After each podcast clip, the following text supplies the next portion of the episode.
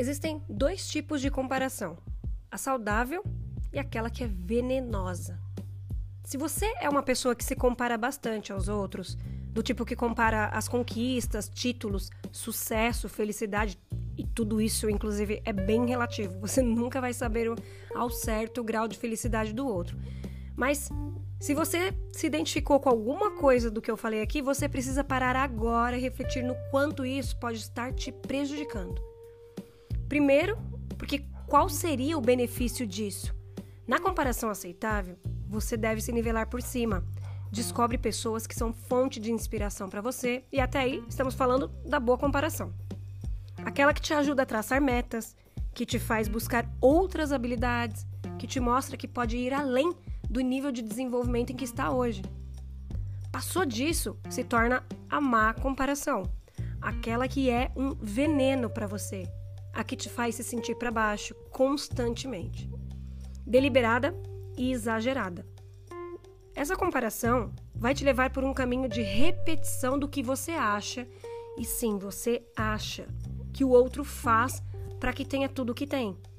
E nessa falsa impressão é onde você mesmo se perde. Perde seu foco, seus objetivos. E depois vai perdendo a fé em você mesmo. Perde a visão dos seus próprios talentos. Qual que é o ganho aqui? O que, que você acha que vai conquistar com essa falta de confiança em si, não é? Essa espiral da má comparação é o que te leva à grande frustração, ao declínio do que você interpreta como sucesso. Então não se deixe comparar demais. Principalmente, escolha bem as pessoas que serão exemplo para você, aquelas que você admira e que podem ser seus mentores ou gurus. Chame como quiser. Outro forte motivo para você não se comparar é o fato de que você é único. Você é e deve continuar sendo você mesmo, com todo o conjunto que te forma. Ao ficar se comparando ou se admirando incessantemente o que o outro possui ou realiza, você perde a sua motivação de conquistar o que você merece.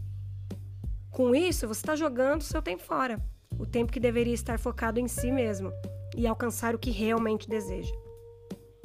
Pare agora de se comparar com os outros, seja inspirado pelos outros e comece a viver o que você quer e merece viver. Então, não se esqueça, até o nível de inspiração é bom. Virou comparação? Para por aí. Se o que eu falei aqui faz sentido e você pensou em alguém, não deixe de compartilhar esse episódio. Eu adoraria saber o que você achou. Para isso, você me encontra no Instagram como Marina Kilk. Até mais!